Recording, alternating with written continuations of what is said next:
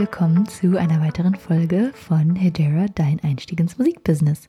Dem Podcast, bei dem ich euch die Hintergründe des Musikbusiness erkläre und euch wertvolle Tipps für eure Musikkarriere gebe.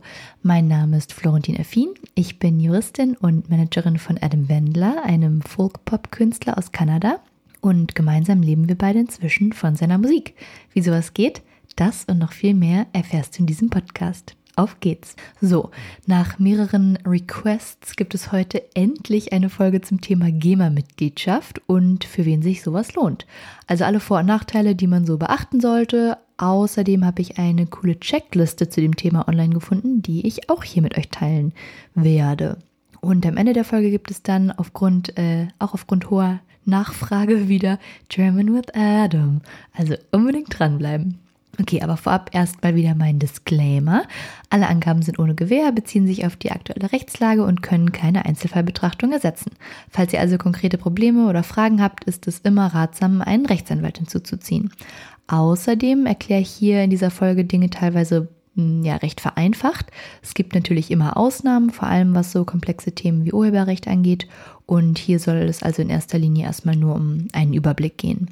Falls jemand dann doch nochmal was nachlesen möchte, packe ich alle meine Quellen und nützlichen Links wie immer in die Show Notes. So, aber dann geht es jetzt erstmal ans Eingemachte. GEMA-Mitgliedschaft, ja oder nein?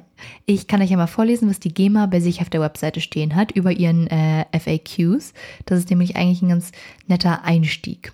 Und da steht, Wer Musik komponiert, Musiktexte schreibt oder Musikwerke verlegt, hat einen Anspruch auf angemessene Bezahlung, wenn diese Werke öffentlich aufgeführt, gesendet, vervielfältigt oder verwertet werden.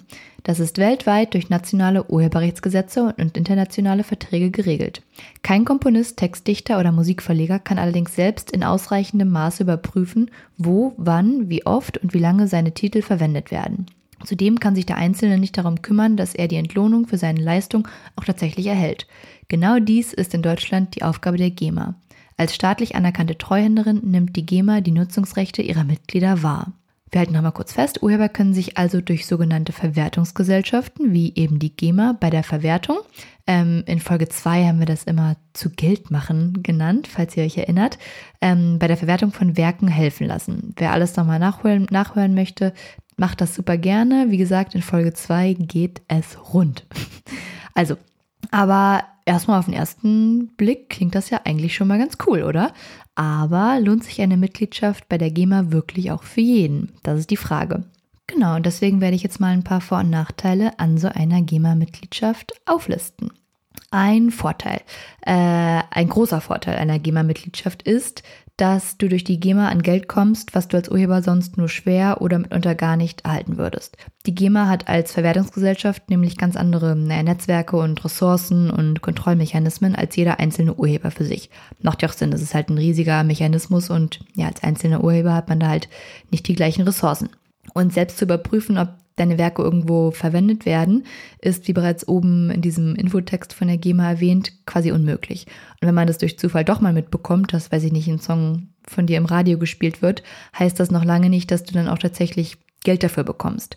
Und gerade bei sowas kann die GEMA dir halt super helfen. Die haben, genau, ein tolles Netzwerk und ja, das schreiben die sich ja quasi auch, was aus diesem Infotext hervorgeht, ja auch so ein bisschen auf die Kappe. Ey, wir helfen euch dabei, an Geld zu kommen, was ihr sonst nicht sehen würdet.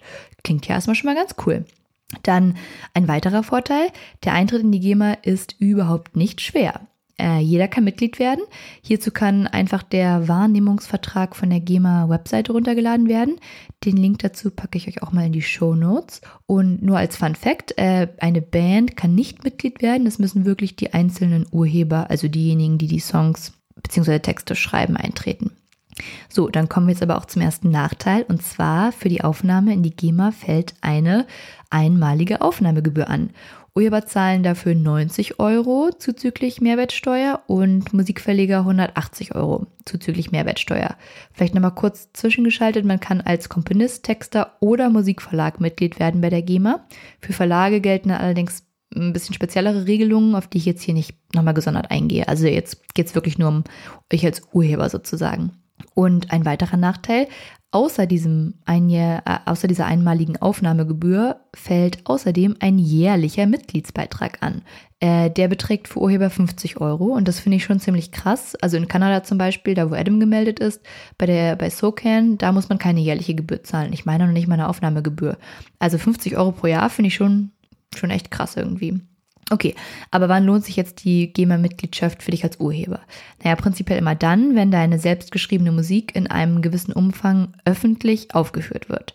Dann kannst du nämlich Geld verdienen damit und hast quasi die Chance, die, diese jährlichen 50 Euro wieder reinzuholen und im Idealfall natürlich noch viel mehr. Und was generiert alles Geld? Naja, das habe ich schon in Folge 2 mit euch besprochen, aber wir wiederholen es jetzt nochmal ganz kurz. Die GEMA sorgt nämlich insbesondere dafür, dass ein Urheber Geld bekommt, wenn sein Werk live aufgeführt wird oder beim Presswerk vervielfältigt wird, also zum Beispiel auf CD gepresst wird, oder wenn es im Radio, Fernsehen oder Internet gespielt oder verkauft wird.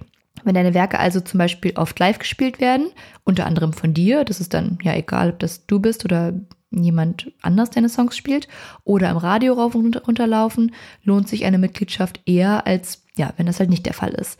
Und bei den Live-Auftritten muss man aber noch darauf achten, dass das Auftritte sind, die der Veranstalter auch bei der GEMA anmeldet.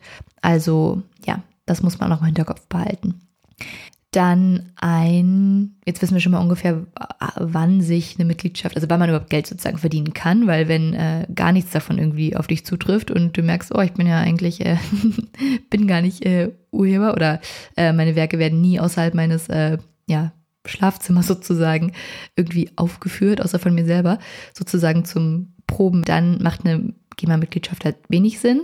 Aber wenn halt genau einer dieser, dieser Fälle vorliegt, also zum Beispiel deine Musik oft live gespielt wird, dann lohnt sich eine Mitgliedschaft schon eher. Ähm, ein Nachteil ist allerdings, man muss beachten, dass sobald Musik bei der GEMA gemeldet ist, jeder von der GEMA gleich behandelt wird. Wirklich jeder. Und hiermit ist gemeint, dass auch ein Mitglied, also du, dafür zahlen musst, wenn es die öffentliche Verwertung seiner eigenen Werke selbst veranstaltet weil die Mitglieder ihre Nutzungsrechte nämlich an die GEMA übertragen haben sozusagen und zwar komplett, müssen sie, wenn sie dann selbst als Musiknutzer auftreten, also zum Beispiel, wenn ihr Konzerte veranstaltet oder Tonträger herstellt, die Lizenz auch für die Nutzung eigener Werke bei der GEMA einholen. Das heißt, ihr seid dann vor der GEMA, ja, so wie jeder andere auch. Das ist, muss man sich auch erstmal ähm, bewusst machen und wissen, dass ähm, ja, man dann mitunter selber auch ähm, das gebührenfällig werden für die für gewisse Nutzungen der eigenen Songs, eigenen Werke. Dann ein weiterer Nachteil ist, Veranstalter müssen an die GEMA zahlen, wenn du bei ihnen auftrittst. Ich kenne viele, vor allem kleinere Venues, wo explizit Voraussetzung ist, dass man keine GEMA-pflichtigen Songs spielt, damit halt keine Gebühren fällig werden. Wenn du also gerade am Anfang deiner vor allem Live-Karriere bist, dann könnte es durchaus von Vorteil sein, kein GEMA-Mitglied zu sein, weil du dann mehr Shows booken und so den Fuß vielleicht eher in die Tür bekommen kannst, weil du halt einen Vorteil gegenüber anderen ja, Künstlern hast, die gegebenenfalls GEMA-pflichtige Musik spielen bei ihren Auftritten. Dann ein weiterer Nachteil, du verpflichtest dich als GEMA-Mitglied, alle deine Werke bei der GEMA anzumelden. Du hast also streng genommen keine Wahlmöglichkeit, ob du einen Titel anmeldest oder nicht. Natürlich prüft die GEMA das jetzt nicht wirklich zu 100% nach, aber sollte mal rauskommen, dass du einen Titel aus irgendeinem, äh, was für einem Grund auch immer, nicht angemeldet hast, dann ja, kann das trotzdem irgendwie, ähm, und wenn die dann trotzdem Geld einspielen, dann kann es Ärger geben. Also, und die GEMA ist schon auf jeden Fall mehr hinterher als andere Verwertungsgesellschaften, vor allem was auch so Live-Auftritte angeht. Man muss eigentlich nach jedem Konzert immer eine GEMA-Folge abliefern. Also die kontrollieren auch wirklich, ähm, wo Live-Musik, ähm, ja, wo aufgeführt wird und kontaktieren dann die Veranstalter und genau, also ich mit der GEMA ist, glaube ich, also die sind schon, ja, echt hinterher. Ähm, aber genau, also wie gesagt, wenn du ein, einmal Mitglied bist, dann musst du alle Werke anmelden, weil die GEMA möchte zum Beispiel nicht, dass du an ihr vorbei, in Anführungszeichen, Bedingungen aushandelst, also quasi die Rosinen rauspickst, äh, sozusagen nach dem Motto, bei einem Track lohnt sich die GEMA-Anmeldung nicht und bei dem anderen lohnt sie sich wieder. Also man, es geht entweder ja ganz oder gar nicht. Also man kann nicht sagen, okay, ein paar Tracks melde ich da an und ein paar halt nicht. Ja, das äh, waren jetzt erstmal so die ganzen Vor- und Nachteile. Mein Fazit ist, ich habe äh, eine coole Checkliste online gefunden. Den Link zum ganzen Artikel packe ich auch in die Show Notes. Aber nach dieser Checkliste, die ich gleich mal mit euch durchgehe, sollten zumindest zwei der drei folgenden Punkte auf dich oder dein Projekt zutreffen, damit sich eine Mitgliedschaft lohnt. Das ist aber auch wieder nur sehr generell natürlich. Ähm, es gibt immer Ausnahmen, muss sich immer einen Einzelfall angucken. Aber zu den drei Checklist-Punkten gehört einmal regelmäßige Auftritte auf öffentlichen Veranstaltungen, wo deine Songs gespielt werden. Also entweder Auftritte von dir selber oder halt Auftritte von anderen, wo anderen Künstlern, die deine Songs performen. Und am besten über das ganze Jahr und äh, über möglichst viele verschiedene Bundesländer verteilt, weil das nochmal mehr ja, Tantiem sozusagen generiert. Dann Punkt Nummer zwei, deine Songs werden mit einer gewissen Regelmäßigkeit im Radio gespielt. Und Punkt Nummer drei, du wirst bald bei einem Major- oder Indie-Label unter Vertrag genommen und dieses Label wird Musik von dir in einer größeren Auflage, gemäß dieser Liste einige tausend, veröffentlichen. Das heißt, das sind so die drei großen Punkte, Live-Auftritte, Radio, also Airplay und ja, äh, Veröffentlichung von äh, ja, größeren Auf Auflagen sozusagen deiner Musik bei einem Label. Und wenn zwei von den drei Punkten zutreffen, dann spricht das auf jeden Fall schon mal sehr dafür, dass sich eine GEMA-Mitgliedschaft lohnt. Jetzt kann es aber auch sein, dass ja aus irgendeinem Grund äh, du einen Song schreibst und der geht im Radio mega krass durch die Decke, wird auf jedem Radiosender hoch und runter gespielt, aber überhaupt nicht live äh, aufgeführt und ähm, ja, wird auch nicht irgendwie jetzt auf CD gepresst oder so. Dann lohnt sich eine Mitgliedschaft natürlich trotzdem, weil das Airplay sozusagen das andere wieder wettmacht. Also das ist wirklich nur eine, ja, es soll als Anhaltspunkt sozusagen dienen. Genau. Und dann vielleicht noch ein allgemeiner Hinweis zur GEMA. Die GEMA schützt deine Werke nicht. Also der Schutz deiner Werke wird durch das Urheberrechtsgesetz allgemein gewährt und zwar ohne, dass es dazu irgendwelcher besonderer Formalitäten äh, wie eine GEMA-Mitgliedschaft oder sowas bedarf. Ähm, der urheberrechtliche Schutz deiner Werke besteht also unabhängig von einer GEMA-Mitgliedschaft. Das ist auch noch gut zu wissen. Also nicht, dass ihr jetzt denkt, oh, aber wenn ich nicht GEMA-Mitglied bin, dann sind meine Werke nicht geschützt. Das stimmt nicht. Also Schutz besteht unabhängig von der Mitgliedschaft. Okay, aber dann jetzt äh, unterm Strich Mitgliedschaft, ja oder nein, na, was machen wir? Also letztendlich muss man sich immer den Einzelfall angucken und entscheiden, ob sich eine GEMA-Mitgliedschaft wirklich lohnt. Allerdings hoffe ich, dass ich äh, in dieser Folge zumindest äh, genug Informationen euch an die Hand geben konnte, damit ihr schon mal ein paar Anhaltspunkte habt, um selbst zu entscheiden, ob es mit einer Mitgliedschaft, ob ihr es versuchen wollt. Weil das Gute ist, du kannst eine Mitgliedschaft auch jederzeit wieder kündigen. Das heißt, ähm, ja, Klar, ein gewisses Risiko ist da, weil du halt dann diesen Jahresbeitrag zahlen musst, aber wenn du merkst, okay, lohnt sich doch nicht oder ich will da raus oder ja, genau, es gibt irgendwelche anderen Gründe, dann kannst du jederzeit auch wieder kündigen.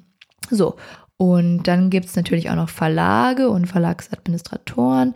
Die hängen da ja auch so ein bisschen mit drin. Äh, was die machen, erkläre ich auch in Folge 2. Also auf jeden Fall nochmal anhören, auch wenn ihr die schon mal gehört habt. Das kann man gar nicht genug sich reinziehen, diese ganzen Zusammenhänge, weil es ist echt so wichtig, wenn ihr, wenn ihr das versteht, dann ja, habt ihr viel größere Verhandlungsmacht und also nochmal reinziehen.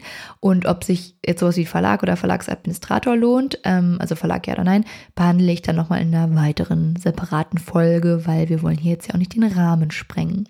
Genau, ich hoffe, ich konnte euch hier ein bisschen äh, helfen und zumindest schon mal so ein paar Fragen klären, die man vielleicht zur GEMA-Mitgliedschaft hat. Und ja, vielleicht geht nochmal alle einzelnen Punkte durch. Überlegt euch, äh, wie, ja, was für Faktoren sozusagen da für euch eine Rolle spielen und ob sich eine Mitgliedschaft lohnt. Und falls ihr noch irgendwelche Fragen oder Anregungen habt, könnt ihr mir natürlich jederzeit schreiben oder mich fragen oder ja, wir können ähm, dann gemeinsam mal analysieren, ob das für euch Sinn macht oder nicht.